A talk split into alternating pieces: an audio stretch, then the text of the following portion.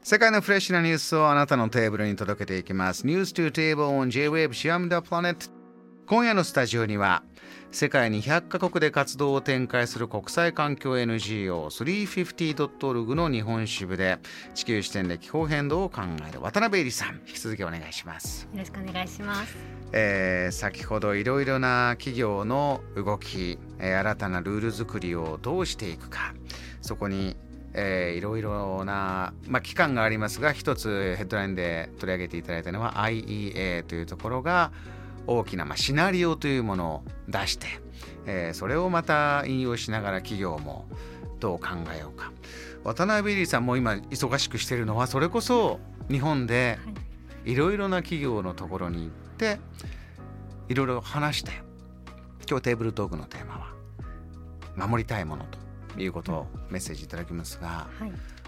渡辺さんはまず今現在企業に対してはどんなリクエストをしているところなんですか、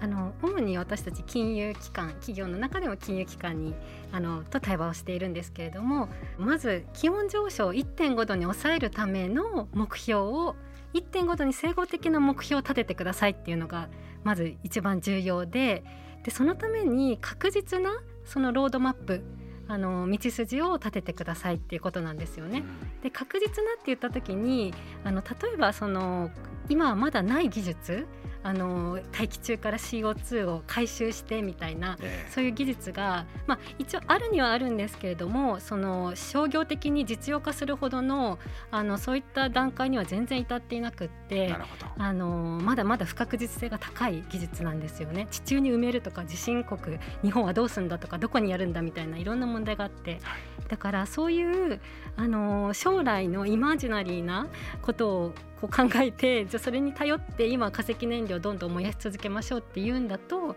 確実性がやっぱりないので。確実に1.5度に整合的に2030年に CO2 をしっかり半分にする2050年に脱炭素っていうところそこがすごく重要なんですよね。うんなので、まあ、先ほど IEA も言ってましたけど新規の化石燃料はもうあの燃やす余地がなくってであの今あるものもちょあの段階的にちょっとずつ廃止していくっていう方向に向かわなきゃいけないのでもう今からその産業構造の転換だとかそういうところを確実に減らすためのあの道筋を立ててほしいって言っているんです。代わりになるエネルギーがない中で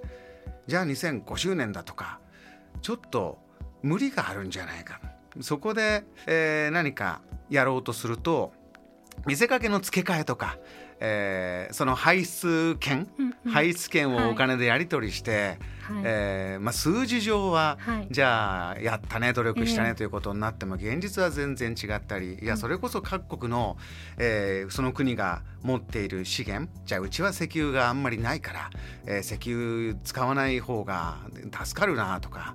で天然ガスの方が今相対的に力が強いからいやどうしていこうかと。そういったまた意図が絡んできてるえー要は温暖化をそういったルール作りに利用してるみたいな感じになると本末転倒じゃないかという議論もあるんですがそのあたりって渡辺さんこの世界中の、ね、世界200カ国で活動してるグループの中では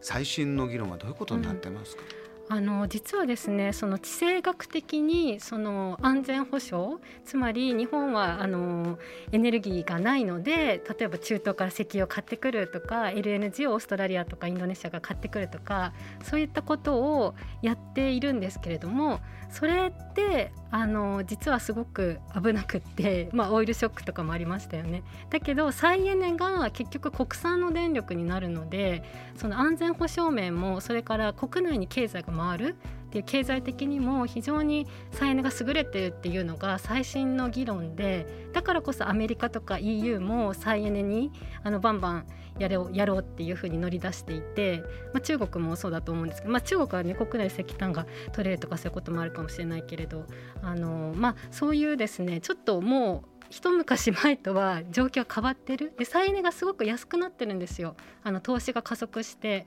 なのであの本当に世界はもう再エネの方向に向かってるので日本は頑張らなきゃいけないんですよね。あのちょっと福島の事故以降化石燃料増やしてきちゃったので。あの渡辺さんこの、まあ、温暖化と言われ方をしたり気候変動という呼び方にまた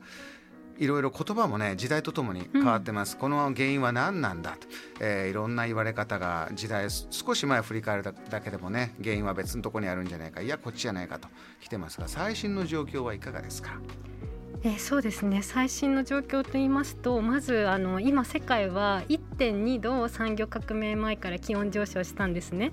あのそれでまあ皆さんももうね熱重症が増えるとか夏がすごく暑いとかあるいはあの梅雨の豪雨とか台風とかが強大化してるとかすごく日常的にも温暖化ってもうもう肌で感じるレベルになっていると思うんですけども、まあ、それはもう本当にデータでも裏付けされているし経済的な損失ももちろん大きくなっているし、まあ、この感染症コロナもそうですよね、まあ、あの森林破壊とかあのそういったものが加速していって、まあ、そういったあの動物由来のというかそういったものが人間にパンデミック引き起こしちゃったりとかいろんな温暖化のあの影響がすでに現れてきていてもう結構気候難民とかも発生しているような状況なんですよね。候難民っていうのは？気候難民っていうのはあの温暖化によって例えば干ばつですごくある地域で農作物が取れなくなってしまってそれでも他の地域に移住というか難民としてあの行かざるを得ないみたいなことが実は結構世界中で起きていて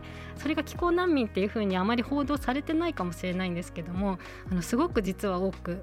いるって言われていて。その原因干ばつ例えば台湾なんかでもね大変なニュースがあったりとか、はい、他のエリアでもありますが、それを、えー、気候という視点気候変動という視点で見てえー、これは気候難民という言い方をしてることがあるんだそうですねそういうのもこれからも増えていくしもう、ね、太平洋のあの島の島諸国とか言われる島国ツバルとかフィジーとかああいったところはもう海抜ゼロに近かったりするところが多いのでもう本当に沈んじゃうからオーストラリアとかどっかに移住しなきゃみたいな村ごと移住計画とかそういうのももう始まってるぐらいなんですよね。だから本当にもうあの大変な状況になっているんですけれども、っていう。そうか。あの気候変動という言葉の中に大変に暑くなってるところもあれば、うん、今度急に、まあ、私の、うん、あの父の方インドですけど、うん、インドのここでこんな大雪がとか、大変な寒波が来たとか、アメリカでもついこの間ありましたけれど、そのギャップというのも何か大きくなってる感じもしますね。そうですね、うん、あの温暖化っていうともちろん世界の平均気温が上がることを地球温暖化グローバルウォーミングっていうふうに言っているので、まあ、間違いではないんですけれども、まあ、いろんなあの地域によっては寒冷化というかそういう寒波が来るようなこともあったりしてそれは本当気候システムがすごく複雑なのでいろんなで影響の出方があるって言われてるんですよね。ちょっとここで説明するとまた長くなっちゃうので。結構そうですね。時代をどこを切り取るかでまた違うんですか、うん。うん、あの時代をというか例えばちょっと言われてるのは例えばジェット気流っていうのが、はい、あの走っていてあの私もかあの理系じゃないのでそんなにあの聞きかじっただけなんですけどもそれが温暖化によって蛇行しちゃうって言われていてそうすると寒波があの通常来ないところに寒波が来ちゃうとかそういうこともあってでもそれもあの CO2 が増えている温室効果ガスが増えている原因だっていうふうにも言われていたりとかだから温暖化イコール全部あなんか今年は冬寒いから温暖化してないじゃないかとかそういう話じゃなくって、もう長い目で見ると確実にもう平均気温が上がっているので、まあ、これは今後も上がり続けていくんですね。でそれをもう1.5度に抑えるか否かによって人類の生存が あの決まるって言っても過言ではないぐらいそれぐらいそのなんですよ。えー、何度という幅というのは人体に影響が大きい、はい人体というか先ほど言ったようにその人がもう住めなくなっちゃうエリアがあのすごく増える。あの世界の都市のほとんどが結構沿岸部で日本も東京とか大阪とか名古屋とかあの結構沿岸部だと思うんですけれどもあのそういったところが、まあ、本当にもうあの温暖化が4度とか5度とかって進んでしまうと、まあ、そういったところが例えば1メートルとかあの海面上昇するとかも言われていてそうするともう海抜ゼロメートルのとこっていっぱいありますよね。多分、えー、あの東京でもあの東の方とかありますね、はい、あの川の近く私も実は川の近くに住んでるので結構やばいんですけれどもあのそういうところも住めなくなってしまいますしだからまあそれだけじゃないですよね。本当食料危機というか食物があの食べ物が取れなくなるところが増えると食料紛争とかあのそういうものが起きるとも言われていますしちょっともう本当に大変なことになるっていうふうに言われているのであの本当に私たちのこう特に子どもの世代というかの未来を守るためには本当に今脱炭素に向かっていかなきゃいけないですよね。あの日本ですと京都議定書っていうのがねあの大きく話題になった時期あってこうやって目標を立てて、えー、ある程度ここまで行こうよとそういったものの達成というのはいかがだったんですか？今までの積み重ねというのは。そうですねあの京都議定書はそのちょっと先進国に義務を課したんですけれどもそんなにあの厳しい義務じゃなかったとは今考えると あの思うんですけれどもでもなかなかやっぱりあの削減あの義務にしてたので結構離脱しちゃった国とかがあってあんまりなんていうかあの機能しなかったっていうふうに言われているんですよね。まあ、でもその時はちょっと何パーセント6%とかそんなので良かったって言われてたのでそこからしっかりやってれば今こんな大慌てで大騒ぎして大変だっていう必要はなかったんですけれどもあのそこから結局は増えていった世界全体ではどんどんどんどん増えていって。で